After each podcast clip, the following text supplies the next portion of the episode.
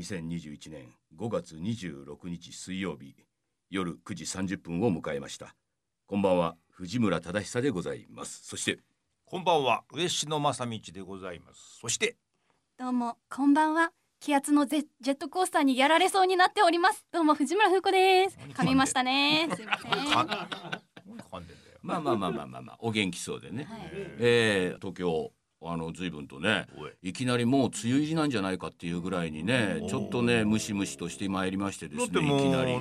なんじゃないですか？だって20日ぐらい早いってねああそうですか。沖縄からずっと。もうね急にそういうふうそうなるとですねええ。風子さんなんかは若干の体調の悪さみたいなものもね。今日なんかもすごい風吹いてましたからね、ええ。気圧がもう低くなったんじゃないですか、まあそんな中この3人でやっているいやええいつの間にか3人でやっているあれですあのお父さん朝のね、はいはい。やっぱ5時ぐらいにうんうねん。福子さんから LINE 来まして。あらあら。随分早いですね。って言ったらもうなんかもう4時前から起きてもうバイトに行くんだと。働いてますからね。ね臨時職員としてね。ねえ。ええ。そこら辺のところをねちゃんとやってらっしゃるんでしょうかね。やっぱ今日ラジオですか？その前にちゃんと入れとこうって。情報入れとこうってだから、ええ。あのこのメールがですねいやもう大量ですね。本当に。今日もね。たっぷりちょっといろんなメールを読んでいきたいと。文章量が多いと多かい多い。多いですね。俺こんなに作文みたいなメールいらねえよって思うんですけれどもね。それでもまあ嬉しいですからね。あのとりあえず今日はメールを中心にですねいろんな話題をちょっとお話ししていこうと思います。見応えがありますえーじゃあまずは一発目いきましょはい。ラジオネームポセイドン恋学母さん。お30代女性の方ですね、こんにちは。初めてメールさせていただきます、うん藤村さん嬉野さん風子さんのやりとりを聞いていると親戚の家で話を聞いているような不思議な感覚になり今やもう病みつきです。特にお悩み相談での藤村さんの面白く基地に富んだ回答は、えー専業主婦兼法律試験の浪人中で引きこもっている私にとって狭くなりがちな視野を正してくれるありがたい存在です。これからも応援していますまだまだ大変な世の中ですが皆様どうかお体ご自愛ください。ということですね。う親戚の集まりのようなね そういう会話であると。そうそう。和やかなんじゃないです。か、えー、和やかなんですけれども、まあ、親戚というかまあね、えーこっち親子ですから、まあそうですえーここのスタジオに入ってやっぱり開口一番こいつが変なこと言うもんですからつい私もですね「お前は本当にそれでいいのか」ってことをね、えー本番の始まる前にですね若干のね、えー説教みたいなのしてましてですね。ね。ないですかねえーいやあのもう水かけろみたいな。いいですよね水かけろ。えあれいいですよね。もう終わりようがないんだな。そうだけどさあってねやっぱり終わらない。言いやがるもんですから親父の話ちゃんと聞いてればいいのにね。俺だってねそんな議論するためにネタを振ったわけじゃない。あの最近ねあのもうどこに行っても東京もそうだし札幌もそうだしもうお昼ねね。ご飯食べに行ってもお酒飲めないじゃないです昼も夜か。も飲めないですよもう。ええそのことにですね私若干やっぱりね憤りを。憤りを。今日なんか私ですね県境を越えて川崎まで行ってきたんですが川崎もいつの間にかですねあの川崎があの川崎が酒を出さないという街になり下っちゃってましてですね。いやこれはもうね憤りを感じまして、えーまあまあまあそれでねホテル帰ってその缶ビール一杯飲んでまあ来たわけですけれどもその憤りをね、えーまあ話してたわけですよ。そしたらこの娘がですね娘なんかそれはお酒飲みませんからね一言だと思ってんでしょう。えーそんなのがさ美味しいご飯があるんだからそれだけ食べればいいんじゃないの的なことを言うもんですからね。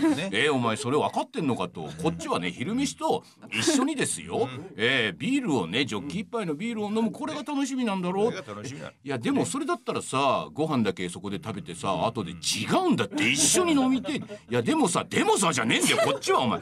そんなこと言ったらお前アル中全員お前敵に回すぞと。いやこればっかりはねあのご飯食べる時にね別にお酒はなくてもねそういう人から見たらですよ。ああそんなことでね何起こってんだこのね大変な時期、ええお酒ぐらい我慢しなさいよと言うかもしれない。だけどねお酒を飲んでるおじさん方からすればねそこまで俺たちはなんだ。黙って飲むと。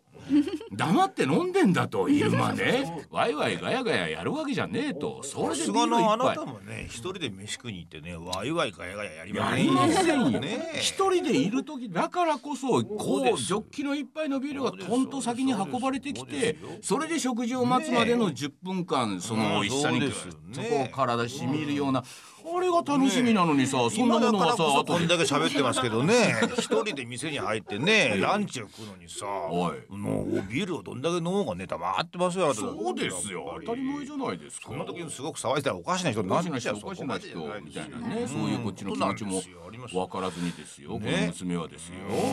平気の平座でですよ。なんか飲んでる方がおかしいみたいな言い方をするもんですから。いやまあもうちょっとね自分のことだけじゃなくてね他人の気持ちっていうのを考えなさいと。それは君が言ってるようにね。それは後で飲めばいいじゃない。それ言われたらそれでおしまいですよ。でもそれでは収まらない人っていうのがこの世にはたくさんいてだからお前見てみろとお前はそうやって言ってるけどじゃあな飯を食ってる時に周りでビール飲んでるおっさんその客のうちの何割ぐらいいる。聞いたわけでこれは1割2割だったらいいですよ。7割とか。7割って彼女言ったでしょ？だから世の7割のおっさんたちはですねねそうやって飲んでるわけですよ。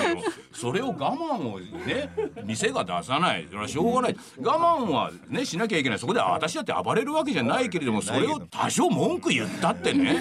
ああそれは大変だね。いやそれは音飲みたいもんねと言えば収まったのにですよ。ふーちゃんねだからねなるほどね。そういうね火に油を注ぐようなことをねそれで言っちゃダメなんだ。ダメだよね。このおじさんずっと四六時中こういうことばっか考えてんだからさ。ついねついね言いたかったんだよ。なんか。それをだから君がね引き金を引いちゃったわけ。わかりますわかります。私もついねなんかねそうん。な川崎までわざわざ行くまでしてそうそういうそこまでするところをねかとちょっと思ってしまったわけですから。県を越えて言ったってねラジオで言っちゃダメなんですよ一番。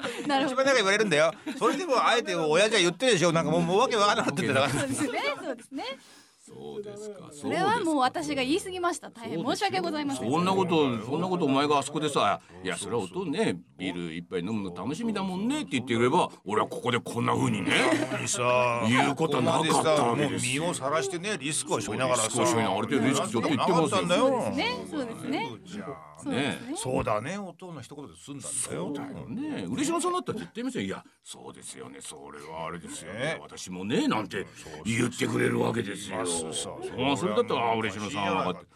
ね。なるわけです。っていうねお話をですね。そうですね。えー本番前に。はい。喋りましたね。熱い議論を交わしたということで。議論じゃねえよ。議論っていうか。議論になってねえものだって。これを議論っていうお前がおかしいんだよ。議論じゃねえ丸のく収めようとしたじゃんか。丸く収まってなんかじゃねえんだよということでね、えー親戚の集まりになるとですね、こういうお話もね盛り上がったりなんかしますって、いう一言ですからねこういう喧嘩っていうのはね。あのリスナーにとってはね。一番微笑ましいですよね。微笑ましいですよね。自分に全く被害が及ばないっていい。うかも戦いです会にから何の役にも立たない論議がね。ただまあ何人かのねリスナーの方、はい。あの私いやじゃあ言う通りだと。それは娘が悪いというおっしゃってる方もただいるんじゃないですか、えー一方ではねお前大人なんだから親父なんだからそのぐらいのことでねワイワイ言うなという、えー方もまあおいらっしゃるでしょうけれども、釘を刺す方もいらっしゃいますからそれはですねえーはいはい。ということでね一発目のメール。このこういう議論をこのやりたいわけじゃないですからね。ね。これはもうこれで終わりですから。はい。終わりですか、はいはい。二通目のメール、ちょっと言ってみましょう、二通目はい。えーちょっと長いですよ。はい、ラジオネームネズミのおばちゃんさん50代女性の方、はい。水道一番くじに悶絶する息子の母でございます。前回の放送で風子ちゃんが郵便局でのアルバイトを始めたとのこと、うん私も数年前に年末年始アルバイトで郵便局の仕分けに行ったことがあります。楽しかったですよ、うん。えー息子の幼稚園からの友達で保母さんになった子が保育園での乳児のお世話に自身の心が潰れ鬱になり今職探しをしていますがその子も郵便局の仕分けアルバイトに応募して結果待ちのようでなんとか社会復帰をする一歩になったらいいなと見守っています保母さんを辞めたのは預かった子供の育児にあまりにも責任を感じすぎたようで私くらいの世代になれば子育てはメインは親で保育園幼稚園はその子育ての補助に過ぎないと思えるのですが若く希望に燃えている時期で仕事としての子育てと自分の子として育てている錯覚の境がもう分からなくなったゆえの挫折なんだろうなと思っています。理想と現実の違いは絶対にあるんです。好きとやれるは違うというのはそういうことなんだろうなと思います。でも辛いでしょうがそこを戦ってこそ何か自分に一つ乗り越える手段の引き出しが増えていってくれたらいいなと思ってます。子育ては正解がない。自分の育て方がいいのか悪かったのかも見えない。でもどんな状況であれ子供が笑ってれば子育ては正解かな。ということですね。ね。えー、50代、えー、ネズミのおばちゃん、あの息子さんがね、あの一番くじでおくじ案件を当てたくてしょうがないというねおー。700円えー握りしめてもう一個買うべきかとずっと悩んでいたというねそのお母様からということでですけどもね風子さんがアルバイトをね始めていや私も郵便局で勤めたことがありますという郵便局の仕分けのアルバイトらいろんな人が集まるアルバイトですね。そうなんですね。社会復帰への第一歩なんでしょうかね。十字路ですね ええで風子さんはどうなんですか？これで何かいい二つ二ヶ月目なんとかなんまだとかやめてない。続いてますねあーそうですか。クビにならずにありがたいこと首にいや自分からもやめようとは思ってないまだ。そうですねまだなんとか。うん、おーそれすごいですね。それはなぜ今までまあね短期ではあるけれどもいろんなところに多少のアルバイト経験はあるんでしょうけれども、すぐにクビになったとかね、はい。い、けなくなったとかありましたけれども。そうですね。どうなんですか？今回のお仕事は。なんだろう結構そのなんか職場内でその人間関係を構築する必要性がないというんですか気が楽なんですね。まあ気はなんか一人で淡々とやるみたいな。淡々と作業があるんでっていうことね。うん、だしあとなんか結構短い時間なので、この数時間耐えれば終わるっていう。耐えればね。耐えればといそう。れもかこ朝早い時間なんだもんね。う。そうですね。うん。何時間ぐらいなんですか三四時間とかですかね、意外とほら人間のテンション的に考えてさまあ午前中の仕事っていうのは割とみんなねそんなギャーギャーギャーギャー騒がないけれどもなんかね午後になってくるとねちょっと人の噂話だとかねちょっとし疲れてきた時の脳を転換するためにね午後あたりからで夕方になって愚痴が爆発するみたいな感じの流れっていうのはあるじゃないですか。やっぱ午前中はみんなおとなしいですからね。それから風子がやってるのはまああの早朝っていうことですからね。ね。まだまだ人間そこまでね人のことまで構ってられない頭もまだぼーっとしてるっていう間に働いてそっとと帰るっていうのはもしかしたらちょっとねね。環境的にはいいのかもしれない。10時ぐらいに上がるんですか？そうですね大体。いいじゃないですか。うんうん。一日がこれから始まるっていうか始まろうっていうのが終わるっていう、気分がいいじゃないですかね。ああそれでもまあ働いてはいるわけですからね。そういう意味で言うと非常にその人間関係にね、えー不得意な方そうですね。引きこもりがちな方。なんかは逆に早朝に働いてみるっていうのがいいかもしれないですね。ね。どんどんどんどん仕事があるわけでしょ、ええ。行けばね,、だから人と話すっていうね時間もないっていう人が集まってるから、うこれはいいかもしれませんね、淡々と何かをやるのが得意な方はおすすめかなと思いますよ。こうやってねうん長年ん、えー引きこもり状態を続けていた、えー次女がですね、ようやく仕事にこうねなんかついたっていいう仕事に就いたというかねアルバイトね、をアルバイト始始めたっていう中でですね我が家では、あーちょっとした大きな出来事ございましてですねなんと長女ピーちゃんと呼ばれている長女がですねこれしっかり者ですよ。あの大阪の教育大学をえー卒業して大阪で小学校の先生やってましてその彼女がこの春先生辞めましてですねほらプタロになった。プータローになった。ピーちゃんプーになったんね。ピーちゃんプー そうなんだね。うん。いやあでもね驚きはしなかったですね。おあのーそれでまあここにもね、うん。あのネズミのおばちゃん書いてある通りそのね息子のお友達ほぼさんになった方、えーやっぱりねあの自分はこう世話をなんとかしようとしているんだけれどもまあいろんな問題がきっとあるだろうっていうね好きであることとやれることとはまあちょっと違うみたいな感じで長女もですねいやまあ聞いたわけですよ。結局まあどういう状況だったのみたいなね、まあ忙しいっていうのはね朝もう7時ぐらいからねちょっと過ぎたらもう学校に行ってねいろんなことをプリントの用意だなんだやってで子供たちが8時ぐらいにはやってきてみたいな感じでまあそれでね3時ぐらいまでとかやってるわけでしょ。でその後また次の何かを用意してとか担任をね持ってますからね。一日の間になかなか事務的な仕事をすることができないわけでしょ。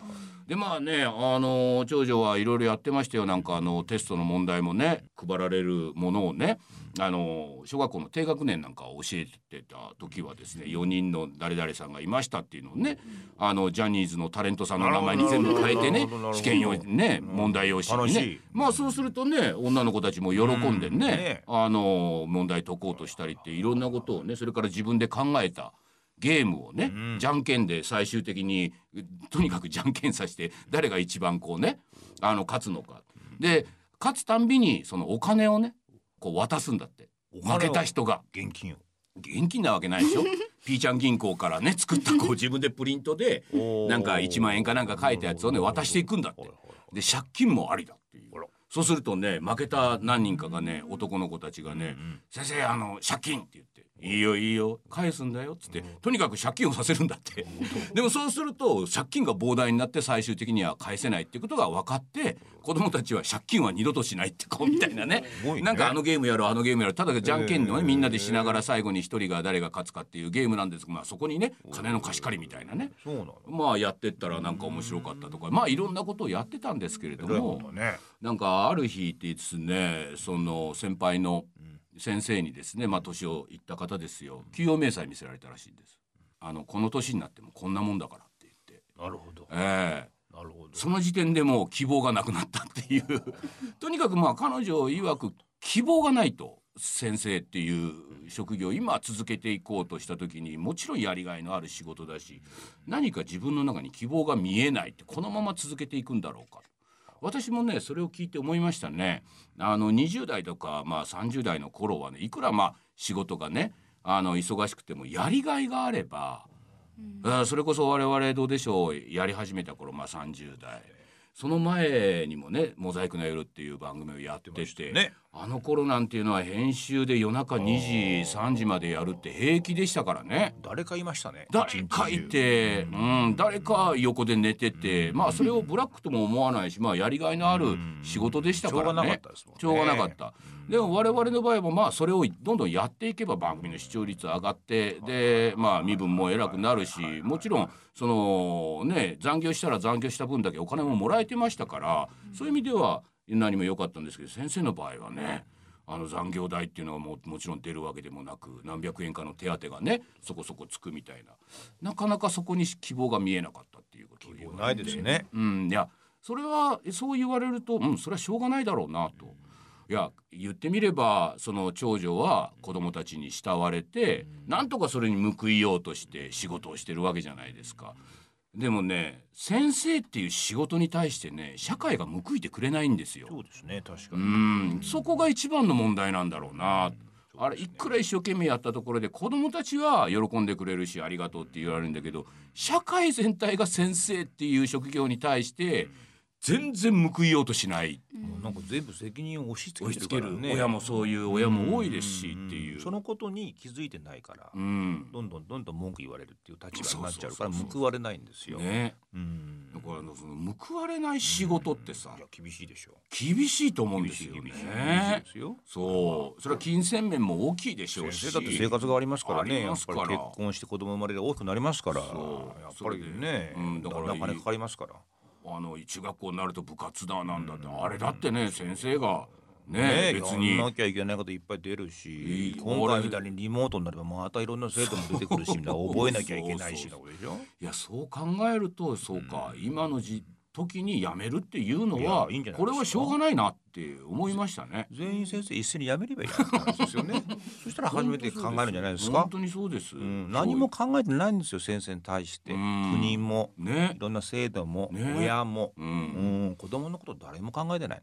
本当そうだよ、っていうことだと極論だと思いますよ。極論ね。うんあのまあほら普通で考えればですよ。企業で考えればですよ。部長になったなんとかなったって言ったら多少仕事が楽になってね。で後進を育てるという名目で、まあ、会社の接待費も使いみたいな感じになってくるわけじゃないですか。そこに若干のサラリーマンの夢あったんですけれどもね。まあでもサラリーマンも50六過ぎたらね今ね。うん。また給料下げられると下げられるってなっ部ちゃうじゃない長だったけど部下に入らなきゃいけないそうああいうことするわけでしょ？いやだからサラリーマンにも希望がなくなってきましたよそうなねん。ですよ。末路をねやんばね花道を用意してないからああなっちゃうんです用意してないよ、うん、どっかで考えちゃう。だから学校の先生なんていうのもね本当は教頭先生になる校長先生になるって言ったらね、割と偉く昔のねあの熱中時代のね水谷豊がやったやつの教頭先生なんていうのは偉かったですよ随分。偉そうなこと言っててねああなりたいなあれは部長だなみたいな思ってたけどみんな今現場の教職員は教頭先生になりたくないんですもんね。そうなんですか。長女も言ってました。教頭先生にだけはなりたくない大変なんですか。もうとにかく大変なんだ。なるほど。もう仕事量がもう交渉が多くてとかさ学校内だけじゃなくて教育委員会とか親のなんかとかもうとにかく仕事量が半端ないって言って。だからまだ子供を教えるっていうねために学校の先生になったのに子供を教えるわけではなくそっちの方に忙殺されるみたいなことがあってだからそこを見ても希望がないって言っていやもうやめた方がいいですよね、だかららまあやめたっていうのはまあこれはしょうがないだろうなというふうには思ったっていうことですね。それがこの春の大きな出来事でしたっていうことでももうピーちゃんもうプーじゃないらしいですよ。いやピーちゃん、まあ、あのピーちゃんもプーじゃないの？プーじゃないらしいです ぐまた今度 OL の仕事に就きまして。ああなんか言ってましたね、ええ。そしたらこんなに楽なんだっていう。仕事ってこんなに楽なんだってやっぱりその人生厳しいところから始めて割といいね。いいいやいねやいやでもね、世の OL たちはヒーヒー言いながら働いてるんじひいひゃないですかい言いな。がらってまあもちろんね職種によっていろいろあるだろうけれどもまあ教員をね何年か勤めてそれポンとそういう仕事に行ったらまあちょっとあまりにも。で責任の所在が自分にないことが多いっていうのもね、自分のことだけ考えてればいいってのは楽だよね、それだけでもね。みたいなことを言ってました、うん。ということでございますがえーじゃあ最初の曲いきましょうか。お話が長くなりましたねううん。喋りますね今日ね。それでは本日の一曲目です。Georgia Satellites で Keep Your Hands to Yourself お聴きいただいたのは Georgia Satellites で Keep Your Hands to Yourself. でねした。勢いのある曲でね、そうですね。あの本当にメールが多いんで。随分とあの冒頭でお話が随分長引いちゃっててね、えー家族の話で申し訳なかったですね。えーじゃあちょっと行きましょはい、ラジオネーム野良猫一家さん50代男性の方、うん。えー一言。ラジオ繁盛で何よりです。万歳ということですね。う。あの本当に一言ですね。野良猫一家さんもうね、あまあ常毎連さん。回なんか熱心なね。熱心な長いメール。お便りありましたから野良猫一ね家。さんももうもう書くことなくなったんでしょういやいいことじゃないラジオですか繁盛で何よりと。何より。万歳ということでね。ありがたいですね。書くこと。がないなんてハッピーじゃないですか。えーラジオ確かにね、あのーいろんなところで若い人が聞いているというようなですか。ことをねなるほど、えー言ってまして私ね実はあのラジオじゃないんですけれどもね、YouTube とかまあ動画のあれじゃないですか、音声のだけのアプリじゃないですか、そういうものをちょっとスタンド FM っていうのがありましてですね、まあそれをここのねラジオ一緒にやってる安倍さん紹介されてやってみませんかっていうことでね、あの初めましてですそっちでも喋ってらっしゃるね。そっちでも喋ってる。これは完全に一人語りです、なるほどなるほど。あの朝日新聞の北海道版で月に2回コラム書いてるやつをまあ元にまあちょっと一人語りをね。うん、あのー娘の次女のが昔使ってた部屋が今でも空いてましてですね。お家で。はい。ええご実家うちの、はいはい。ええそこにですね、椅子とテーブル用意いたしましてですね。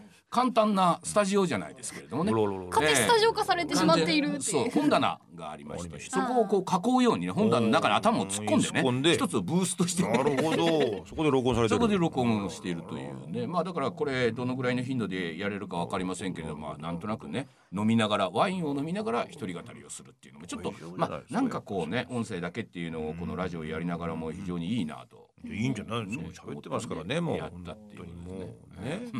あのなんかそのまま部屋の賃料かなんかもらってもいいんじゃないか？いやいやいやいや。ね、スタジオにしたって言ってるから。ね。手手数料ねちょっとね。うん。うんうんそうかそうか。カプカタバコ吸いながらああ、それなおさらもらったがいいな。まあじゃあもう一ついきましょうか。はい。はい。ラジオネーム福島藩のピカちゃん。さん。50代男性の方ですねこん。ばん。は今日4月29日初めて拝聴しました、うん。今日は休みなので株の銘柄紹介番組はないと思い昨日の番組表から選んでいたら、うんヒゲ千夜一夜が目に留まり株の上ひげ下ひげの話と思い早速再生をオン。パーソナリティの男性の低い声から始まり怪しい株の予想屋が出てきたかと思って聞き始めました。それにしてもふざけたイントネーションの挨拶女性はニートは？聞き進むと藤村さん？嬉野さん？は？なんと水曜どうでしょう？数年前仙台閖上地区でのイベント行きました。3時間並びました。グッズゲットしました。ラジオこそっとやらないでくださいよ。もっと早くから聞きたかった。これからも聞きます。ここを番組のキャンプ地とする。頑張ってください。追伸うつ上等。私も入院経験者。でもなんとかやっています。たまに思い出すけど。まあのんびり生きていきましょうということですねああそういうことですね。会社役員50代の方、大変ですね、会社役員でもなれば。えー、株やってらっしゃるんでしょうね。入院しちゃうぐらいな感じですね。えーラジオ日経ですからね、ここね。株価気になるんでしょうね。聞いてたらですね、とんでもない全然違う番組が始まっちゃったっていう。ね。ただ彼も水曜どうでしょうのね、仙台の閖上でね、やったキャラバンいらっしゃったんですね。ねえ、そうな熱心な話での熱心ですよね。うん熱心な藩士であるイコールうつ病であるというねこの方程式をきっちりね。それもありますね。ええ立証されつつあるみたいなねそうですねうん。あやはり私もそうでしたっていう彼も告白です俺ねも。書けませんよ入院してますけどね。うんさらっと書いてますけどね。うち言いやすいですよ言ね。いやすい言いやすい。そういう人多いですから。ええこういう感じでね、あ知らなかったと。ちゃんと言ってくださいよと言われましたけどもですねおめえが知らなかったんだろうって株ばっかだろうっていうことですけれどもね。まあこういうふうにラジオをねやっているとあ知らなかった。いやでもこれから聞きますという感じでまだまだこうずんずんずんずん、ね。我々だけは右肩上がりですからそうですね。知らない人が多いでしょ。多いですよ。何年やろうとやっぱりさなかなか知るチャンスってないから。ん。これはもう伸びしろいっぱいありますよ。ありますあります。それからまたねあのどうでしょうとかね、まあ、YouTube とは全く違うコンテンツですからねこれね。ある程度親戚のおじさんの集まりみたいになっちゃってますよね。ね親子喧嘩とかありますからね。うん。ええそしてね娘の成長の記録でもありますからねある程度ね。ね。それはそうですわ。そうです。ちょっとねもう一つ言ってみましょう。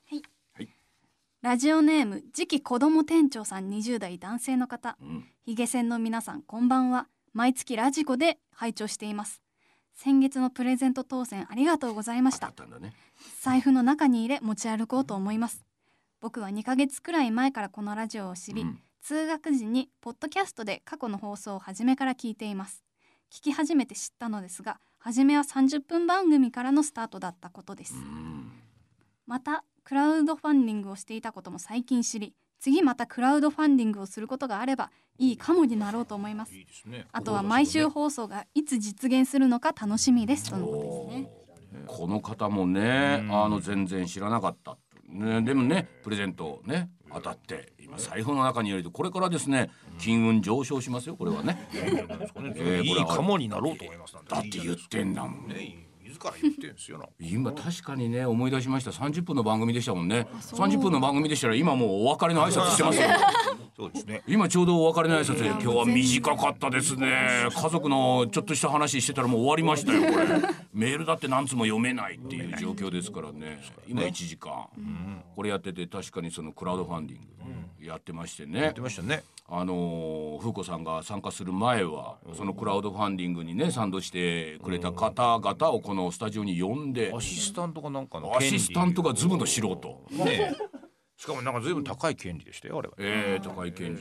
ええ。ね、あとそのブース内に入れる権利。権利。ブース内には入れない権利。権利。いろんなものをね。非常に身分格差が激しい。それもなんか法外な値段でやってましたよ、ただねラジオが終われば、あの一緒にねこの近辺虎ノ門でねですね。えー一緒に皆さんでねタコを囲んで、ね。えービールをで。きてましたねやってましたややってました。ちょっと打ち上げやりながら帰りましたよね、ええあの時にですねやっぱりほらあのーなかなかこのブースにね入ってね横でアシスタントをする。アシスタントのだってね我々いろんなこと聞いてましたよ。どうして水曜どうでしょう好きになったのか。聞いてましたね。慣れ初めからね。その人たちのね病歴からね聞いてね生の声をやっぱり聞いてましたからね。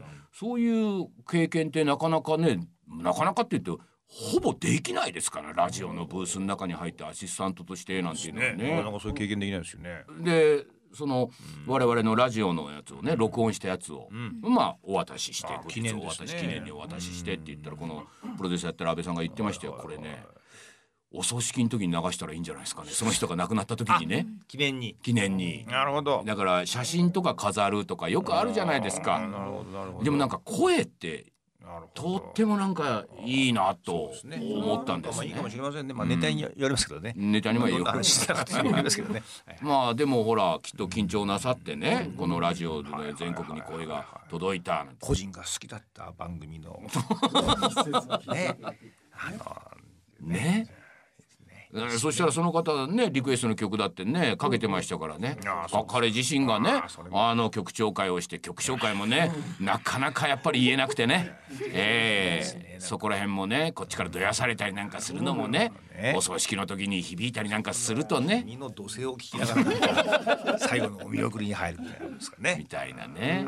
っていうことでねあのラジオのクラウドファンディングをやってましたけれどもですねあのまたちょっとやってみようかなと思思ってましていいんじです。ね。ねちょっとコロナがなんか収まってくるんだったら宴会できないですもんね。まあまあそうなんですけどもね、うん。とはいえこれもねそれを待っててもあれですからね。じゃあなんかクラウドファンディングをちょっとやって、まあそんなだから高いお金ではなくてね。いやまあなんかこのラジオをねちょっと応援するみたいなね。あと電話とかだったら別にね全然いいわけですからね。電話でね。電話でね、直接お悩み相談でもいいしですね、は電話口からの曲紹介でもいいですしなんかね。まあまあですね。最悪それですね、最悪それ。でもいいということでちょっとねあのクラウドファンディングもねまた少し考えていきたいなと思っているということですね。だからこの時期子ども店長さん20代男性の方。はい君はもうクラウドファンディング決定と。もう ねカモになるえー、カモになるね。あのプレゼントをお送りしましたよね、えー、こちら本名と住所も分かっております。ということでね ぜひね、えー、よろしく。お願いプレゼントをね送った方皆さんこちらに住所バレてますからね。ね。えー、個人情報全部握ってますよ。クラウドファンディングやるときはね皆さんにね直接ご挨拶に行くこともあるかもしれませんからね、えー、ということでね、えー、楽しみにお待ちください。といじゃあ、えー、ふうこさんちょっと曲また行きましょうか。はい。それでは本日2曲目です。ジョージ・ハリソンで Got My Mind Set on You